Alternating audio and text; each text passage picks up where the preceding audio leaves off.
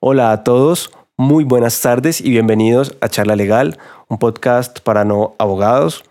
Quiero contarles que estoy muy contento porque tengo aquí a Santiago Gómez, un súper invitado con el que vamos a hablar de varias cositas. Ya en el título ustedes se, van a, se estarán dando una idea, pero nada, no quiero dar como más rodeos. Quiero presentarles a Santiago. Santi, ¿cómo estás? Muy buenas tardes. Eh, cuéntanos, eh, preséntate, que mi comunidad te conozca, cuéntanos a qué te dedicas.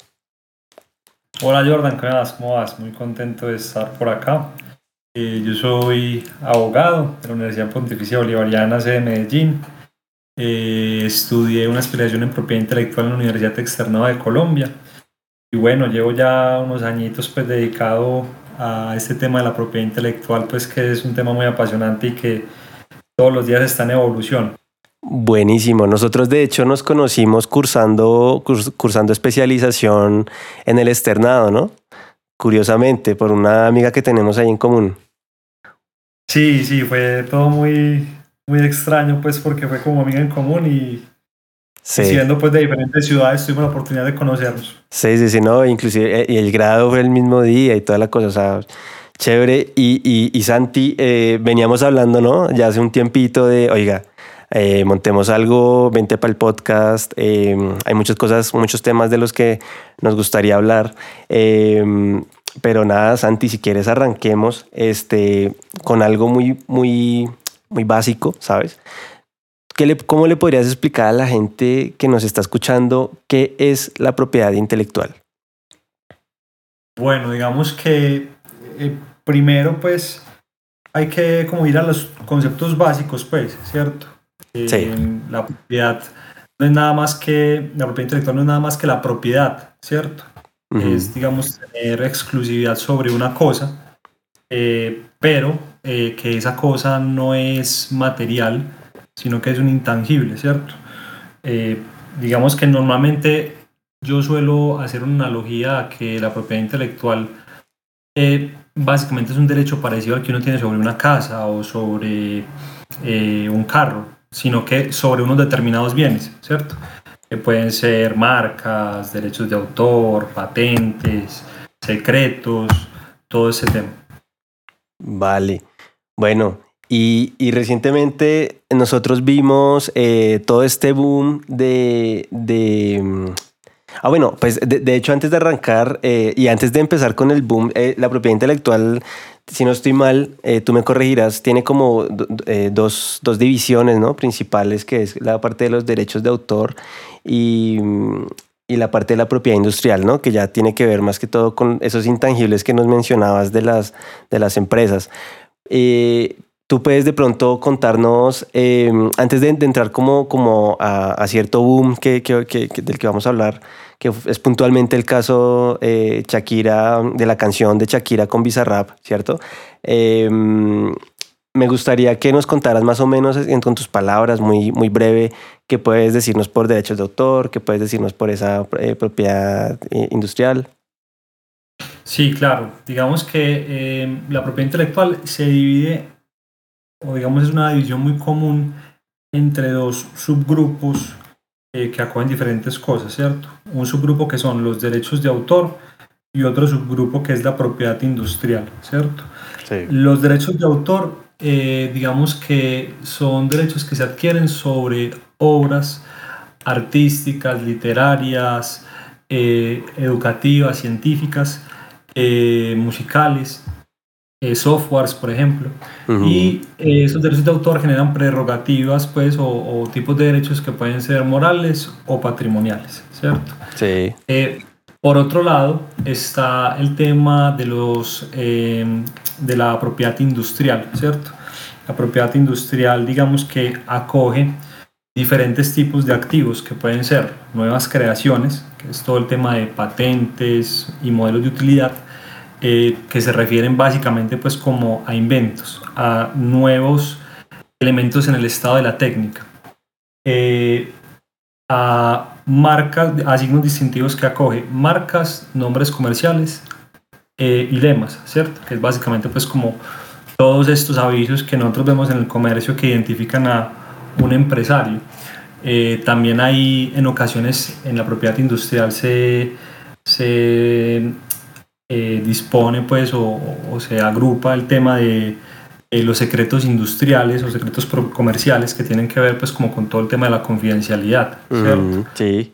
Y también eh, se incluye en la propiedad industrial en ocasiones el tema de los diseños industriales, que es más un tema pues como de formas estéticas de determinados productos que se protegen pues como con, con ese tipo de intangible que es un diseño industrial.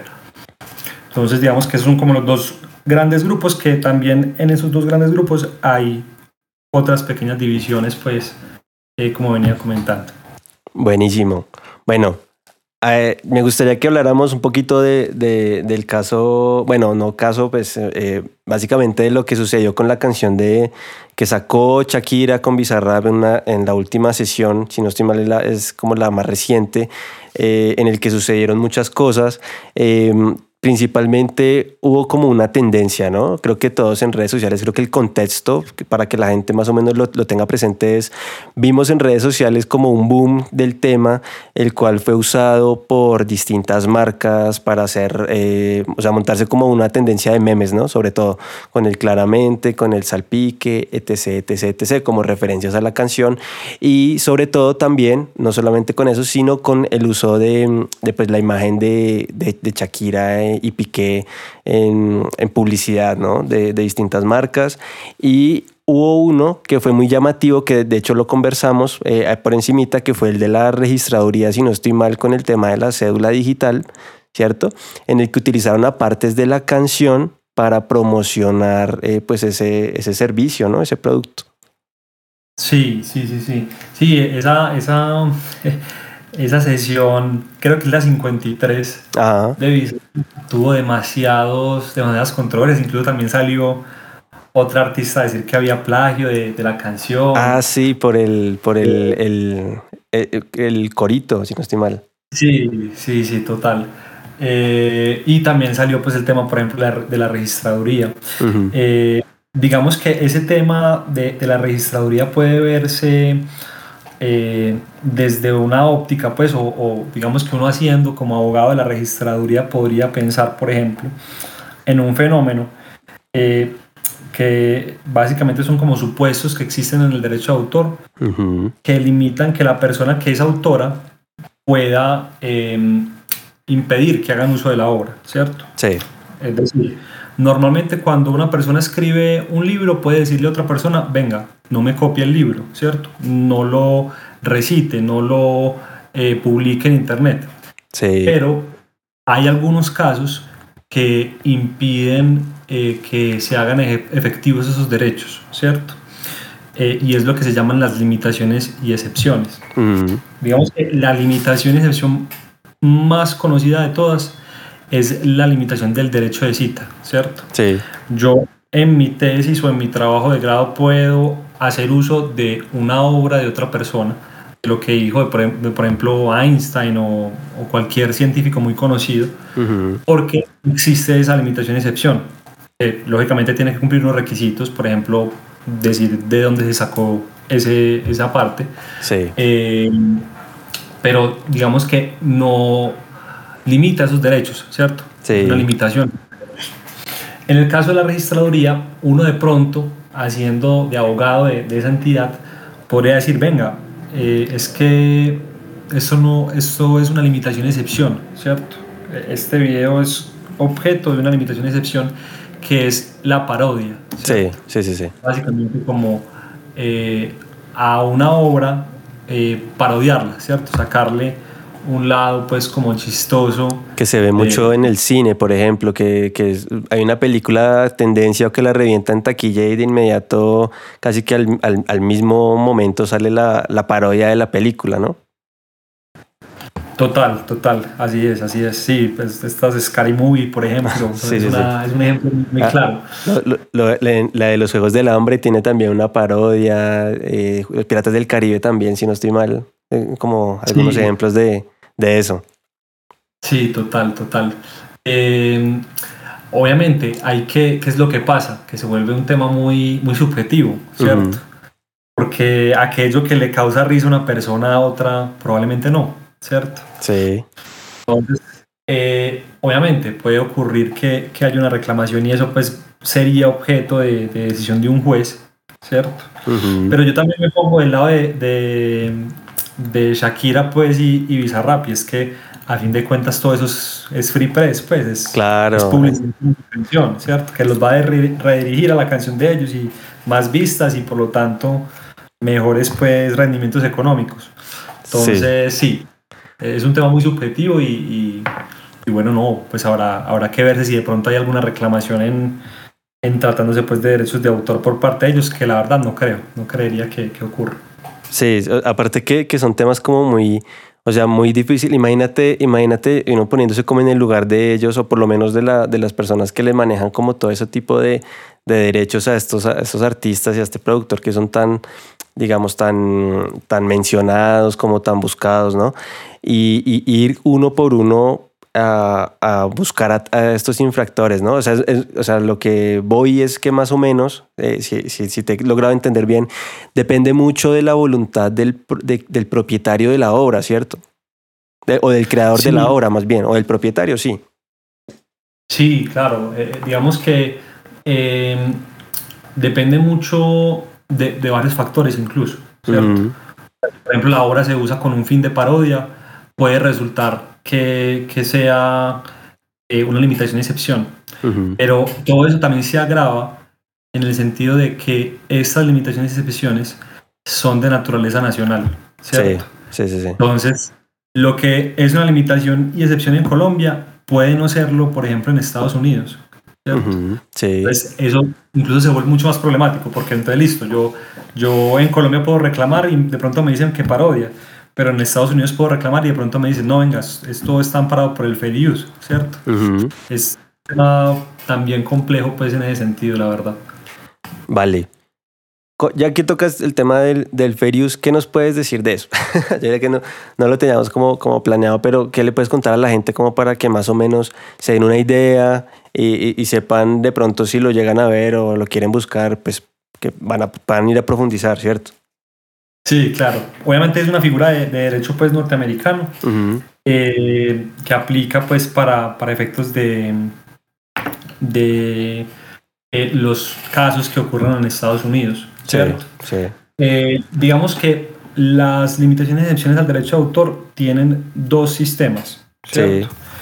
Uno es un sistema abierto y otro es un sistema limitado o taxativo. Entonces, eh, en Colombia, para que haya un caso de limitación y excepción, es un caso simplemente según el cual uno no puede reclamar sus derechos de autor o, la otra persona puede decir que no está infringiendo por estar en una limitación y excepción. En Colombia, eh, para aplicar una limitación y excepción, esa tiene que estar taxativamente consagrada en la ley, ¿cierto? Y hay pues un, numerales que establecen pues esas limitaciones y excepciones. La parodia, la cita, eh, sucesos de actualidad, por ejemplo, todos esos supuestos.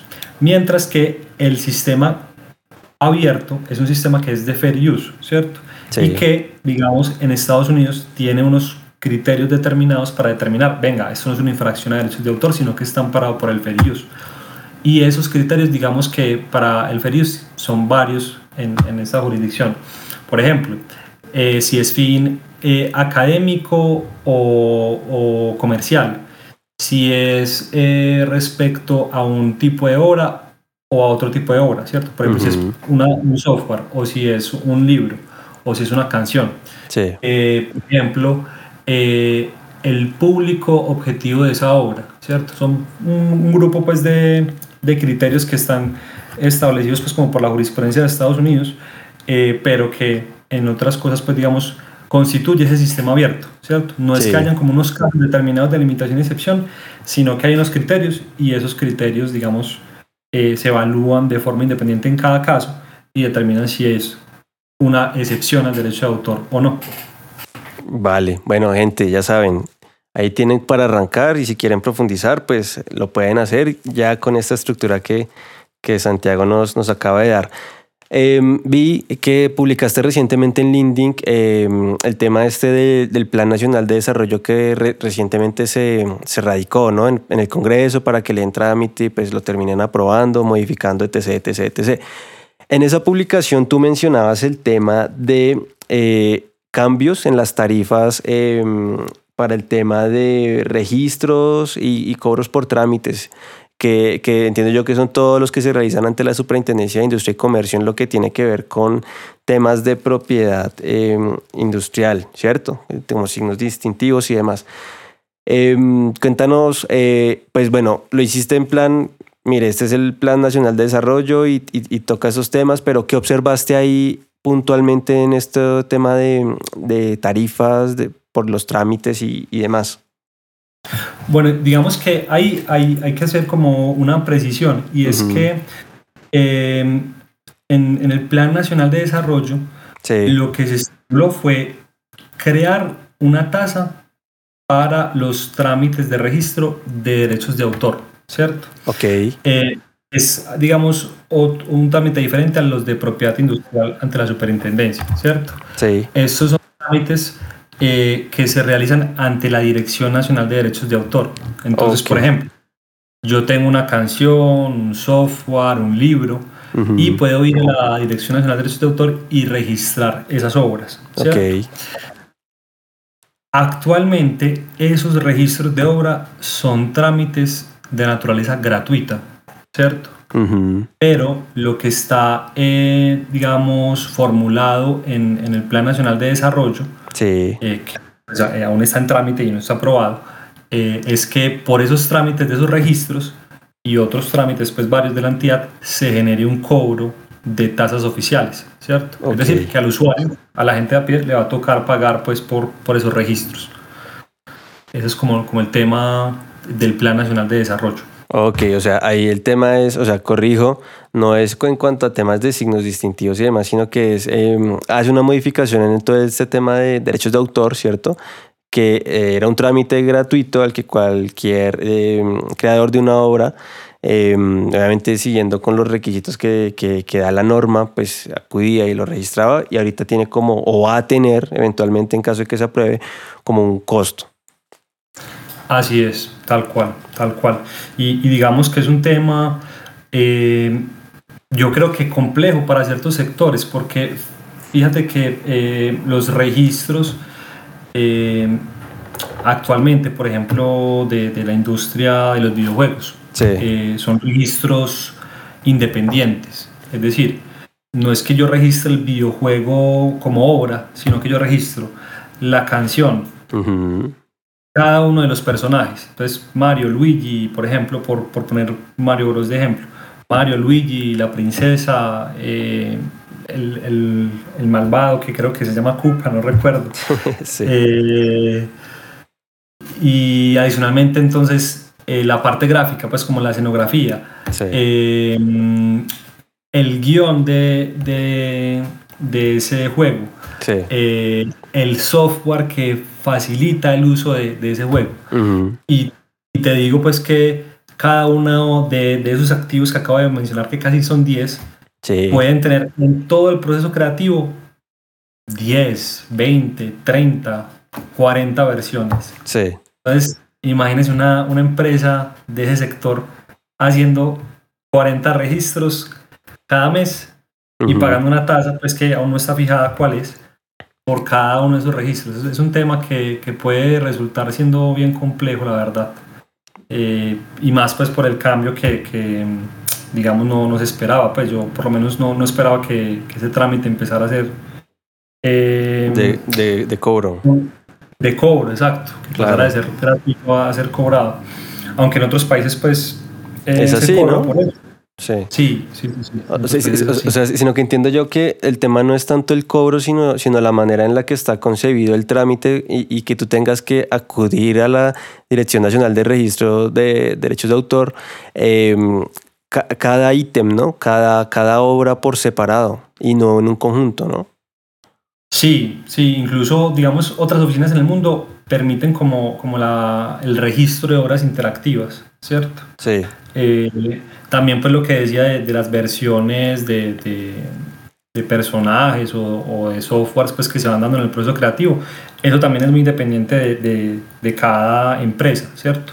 Sí. Porque puede ser que solamente registren la parte final, no necesariamente pues tienen que registrar cada uno de los, de, los avances que vayan teniendo en el proyecto, pues. Entonces sí, pues digamos que va a ser, va a ser que la industria tenga un cambio, pues como en, en materia de cómo se protegen las cosas o cómo se registra, mejor dicho, eh, porque obviamente ya eh, teniendo un costo, toca hacer pues una planeación para esas protecciones. Y tú sabes, y tú, eh, una pregunta así suelta, tú pensando de pronto un poquito en el tema este de, de, del criptoarte, tú sabes, Colombia, ¿qué posición tiene en, en, ese punto, digamos, para llegar y reconocer la autoría de una obra que está en uno de esos, de esos como ecosistemas? Bueno, de, de, Colombia no sé, no sé mucho si, si han tenido como avances regulatorios en, en ese sentido. Sí puedo decirte que conozco que para el caso de Estados Unidos, sí. Eh, el Congreso, eh, incluso fueron dos congresistas, sí. eh, le pidieron a la Copyright Office, que es digamos la entidad de derechos de autor de, de mm, Estados Unidos, y a la USTPO, que es la entidad de marcas y propiedad industrial pues, de, de Estados Unidos, sí. eh, que conjuntamente investigaran sobre los NFTs eh, y como la relación que tienen estos con la propiedad intelectual. Eh, ellos en conjunto, pues esos dos organismos en conjuntos, hicieron varias mesas de diálogo con, con expertos y se está esperando como esos resultados, que yo creo que va a poder eh, ser un, un, tema muy enriquecedor, pues como esa investigación que hicieron esas entidades. Que creo que, creo que ya, ya lo habrán publicado, si no estoy mal, yo por ahí vi que, que ya por fin como que había salido la investigación porque llevaban como, no sé, como un año, algo así por el estilo en ese plan, ¿no? Un poquito más. Yo entiendo que tuvieron la última la última mesa redonda, por así decirlo, hace como, no, creo que va a ser el 28, si no estoy mal. No estoy mal. Entonces creo que por ahora no han publicado sus resultados, pero tendría que revisar. Eso lo vi hace, hace unas semanitas. Ok, ok, pues nos toca estar pendientes eh, de, de, eso, a ver qué podemos, qué podemos mirar por ahí.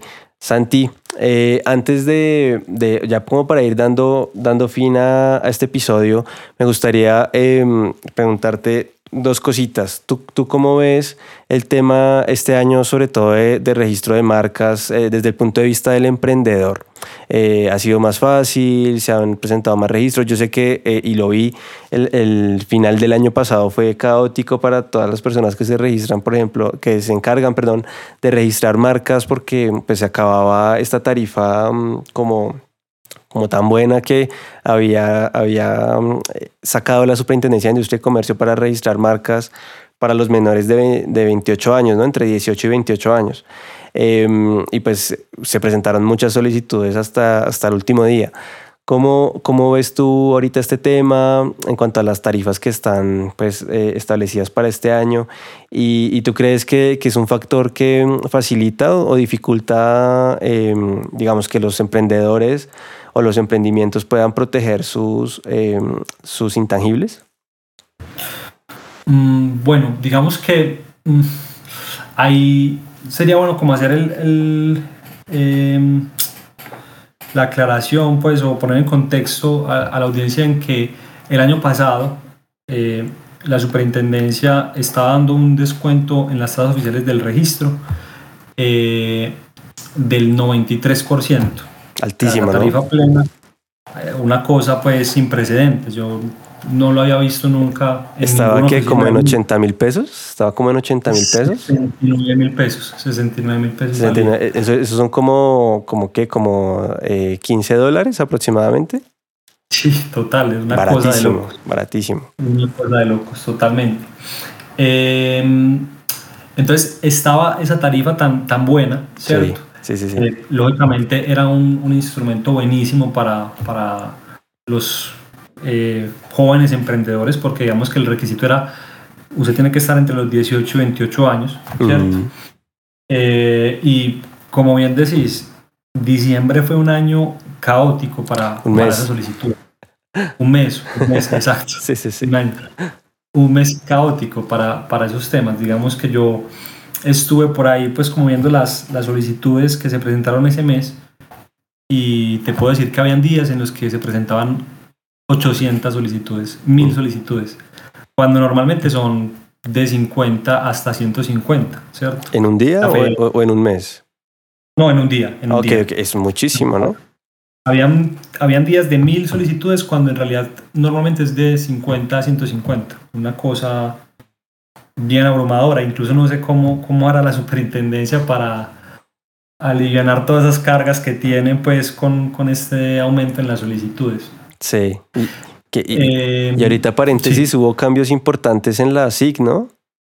Eh, en, cuanto a la, en cuanto a la estructura, el, personal que, que, trabaja dentro de la entidad, bastantes cambios, ¿no? Para arrancar el año. Sí, eh, empezó ya una superintendente. Entiendo que también había un concurso pues como para, para nombrar superintendente.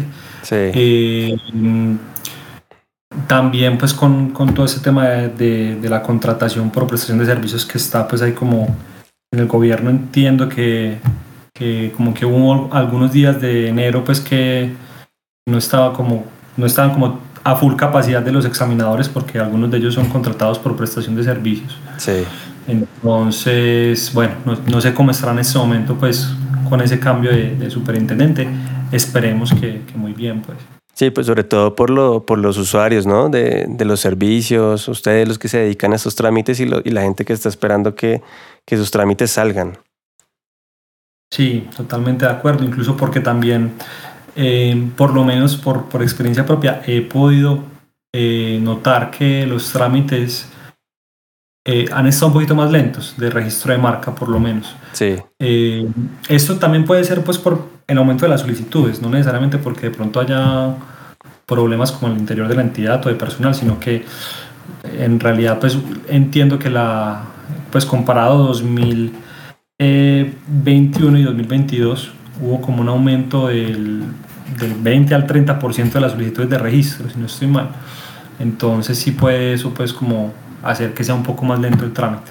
Y, y, eso es bueno, ¿no? O sea, o sea, ya hay como, como emprendedores que están como más, más educados, digo yo, en cuanto a entender la importancia de, de proteger pues todas sus o sea, todo lo que los va a distinguir en el mercado, ¿no? O sea, todo lo que su marca, lo que les identifica, ¿no? Sus eslogans. Sí.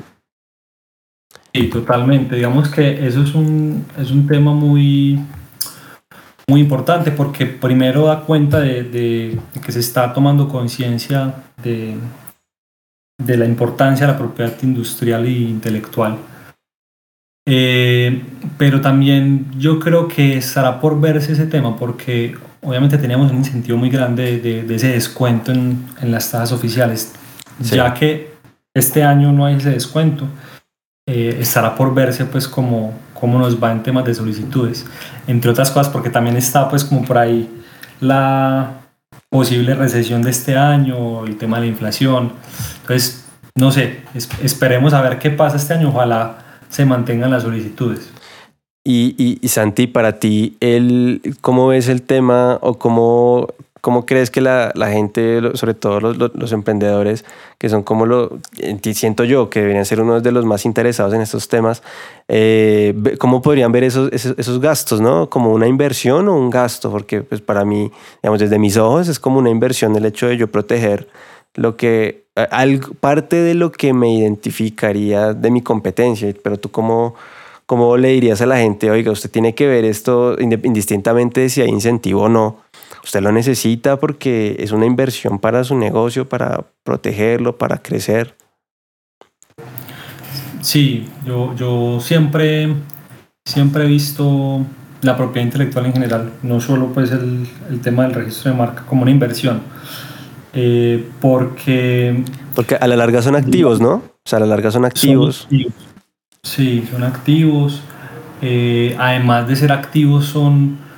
Eh, yo a veces los, los, veo como seguros, ¿cierto? Como, como, contratar una póliza de seguro, porque el yo salir al mercado sin, sin un registro de marca debidamente conferido puede hacer que a los 10, cinco años o después de muchos gastos publicitarios o esfuerzos eh, económicos de trabajo, de tiempo, eh, encuentre que ya la marca estaba registrada y que por lo tanto debo cambiar el nombre. perdiendo toda esa clientela que había conocido, todo ese nombre, ese goodwill y, y eso pues puede ser un, un, tema muy complejo, la verdad. Sí. O sea, la, o sea, la gente indistintamente de si hay incentivo o no, sí debería ver el tema como una inversión y hacer, hacer el esfuerzo, ¿no? A la larga, o sea, porque es un tema que, que a lo mejor ahorita o, recién les salga el trámite favorable, no lo ven, pero se van a quitar muchos dolores de cabeza, sobre todo más adelante, cuando ya sean más conocidos, cuando el, los resultados del trabajo que realizan día a día se noten, ¿no? Sí, claro, y no solo pues por no solo por temas pues de que no, no me van a demandar o, o, o, porque ya tengo la marca, uh -huh. sino porque el tener un registro abre ciertos canales eh, que, que, no tenerlos, pues digamos, no están abiertos, ¿cierto? Sí, o sea, sí, tener sí. un registro te abre ciertos mercados como por ejemplo grandes retails que te piden pues para ellos curarse en salud, tener un registro de marca debidamente conferido, ¿cierto? Sí. O incluso hay market, marketplace muy grandes eh, que te piden un registro de marca para, para poder eh, comercializar tus productos, ¿cierto? Incluso, Entonces, incluso cuando la gente va, va, a levantar capital, yo me he dado cuenta que les, les preguntan de manera celosa y, y específica es, es eso, ¿no? Si tiene protegida su marca, si tiene su patente, si tiene Sí, claro, incluso yo he visto muchas veces que, que, los, que los inversionistas se enamoran de la marca, no tanto de, de la idea. Sí, sí, sí. Esta marca me encanta y, y imagínense uno llegar con una marca encantadora y, y, que, y no tenerla registrada y que alguien la pueda ya tener registrada sería muy problemático, la verdad. Sí, eso sería tenaz. Santi, para finalizar, me gustaría que le dejaras un mensaje a la gente que, que nos está escuchando. Eh, uno, eh, ¿qué le recomendarías a la gente que le, que le, llama la atención esos temas? Y dos, eh, ¿hacia dónde crees tú que, que, se debe mirar ahorita? ¿Hacia dónde crees que está el horizonte en esos temas? Y, y pues, eh, ¿por qué de, dedicarse a lo mejor a, la, a, a, estos temas tan fascinantes como es la, la propiedad intelectual y la propiedad industrial? Bueno, eh, lo primero es que me parece que el abogado o la persona que quiera dedicarse a, a, temas de propiedad intelectual tiene que tener como visión el tema educativo, ¿cierto? O sea, educar a la persona para dar cuenta de que la propiedad intelectual es importante, porque esa conciencia no la tenemos tanto en el país y es muy necesaria. Yo recuerdo mucho que un, docente de, de, Derecho Deportivo pues, que tuve hace algunos años, el César Giraldo, me decía, mi competencia no es una firma diferente a la mía, mi competencia es el desconocimiento que tiene el mercado frente a los servicios que yo presto. Entonces, educar para, para poder crecer como país y como persona. Eh, yo creo que la propiedad intelectual, mmm, primero, eh, esto pues es una opinión personal, es la firma, es la, es la rama del derecho que tiene más eh, proyección por todos los cambios tecnológicos pues, que están viendo y por ser el, la rama que está a la vanguardia de esos, esos cambios. Eh, creería yo que el, el, tema de actualidad de propiedad intelectual se está viendo, mejor dicho, en los noticieros todos los días. Metaverso, inteligencia artificial, NFTs, eh, temas de entretenimiento, eh, pues canciones, tendencias. Y creo que, que, se mantendrá de esa forma por los años que siguen. Eh, principalmente en temas de inteligencia artificial, creería que, que es como el, tema más... Va a pegar muchísimo, ¿no? Inclusive, inclusive ya, que, ya que tocaste el tema de, de los NFTs, eh, en el Super Bowl se presentó Rihanna esta, eh, este año y la canción con la que arranca eh, su presentación este, es una canción que una, una fracción de los derechos de esa canción está tokenizada y de hecho, y de hecho se, empezaron, se empezó a distribuir en distintos mercados. No sé, no sé si viste la, la, noticia, pero fue un tema muy llamativo, sobre todo porque, porque pues Rihanna arranca el Super Bowl con la canción, que es, está la de, eh, eh, ¿cómo se llama? La de Bitch Better Have My Money. esa canción tiene, hay una parte de, esos, de los derechos de, de esa canción que está tokenizado en, en, en, un NFT y se empezó a, a distribuir eh, a través de, de, de, esos mercados. Para la, pues ya alguien de pronto que esté interesado en adquirirla, pues ahí está. Queda el dato. Sí, total, no, es que, mejor dicho, la propiedad intelectual tiene tanta, tanto desarrollo tecnológico y tantas formas de monetizar que es increíble. Tremendo. Es increíble. Tremendo, tremendo. Sí. Bueno, Santi, muchísimas gracias por, por, aceptar la invitación, por estar aquí. Quiero contarles, eh, de paso porque lo acabamos de confirmar, vamos a estar eh, haciendo un live. No sé la verdad cuando estén escuchando esto, honestamente, pero vamos a estar haciendo un live o si, o si ya lo hicimos para que vayan a verlo sobre el caso de Hermes eh, contra un criptoartista eh, por un tema de el uso de la propiedad. Eh, si no estoy mal, esa, esa propiedad es industrial o intelectual como abre bocas. Las dos. Las dos, ambas, ¿no? Exacto. Entonces, entonces vamos a estar hablando de ese caso porque es un caso que de hecho creo que estábamos esperando hace mucho tiempo que, saliera porque nos iba a dar como muchas luces de, que, de las limitaciones entre, o sí, como de la libertad de expresión, sobre todo en los Estados Unidos, ¿cierto? Que es eh, parte de lo que se basa el arte a, la protección que tienen sobre todo las marcas eh, eh, o las empresas de, de, sus, de, de, su propiedad intelectual e industrial, ¿no? Entonces, eh, quiero contarles que vamos a estar eh, en live en mi canal de YouTube y si de pronto eh, esto lo escuchan después del... ¿Para qué fecha quedamos? Esto es el... A ver. Eso es para eh, el 23 de febrero. Si este, si este podcast lo están escuchando después del 23 de febrero, van a mi canal de YouTube, ahí van a encontrar montado el live. ¿Listo? Va a ser ese, fue ese día o va a ser ese día a las 7 de la noche. Por si están interesados en de pronto profundizar más ya con el tema este, eh, como de la innovación que nos contaba Santi, ahí lo van a poder encontrar. Y Santi, nuevamente, mil gracias por estar aquí, eh, por aceptar la invitación. Muy interesante la charla este, y pues espero que les haya gustado a todas las personas que, que se conectaron. Muchas gracias a vos, Jordan, y, y bueno, no, eh, espero pues que esta charla pueda cautivar a muchas personas de enamorarse del tema de la propiedad intelectual. Bueno, Santi, de verdad, nuevamente mil gracias y a mi gente nos vemos eh, como siempre todos los lunes a las 7 de la noche con un episodio nuevo de Charla Legal, un podcast para no abogados. Mil gracias y hasta luego.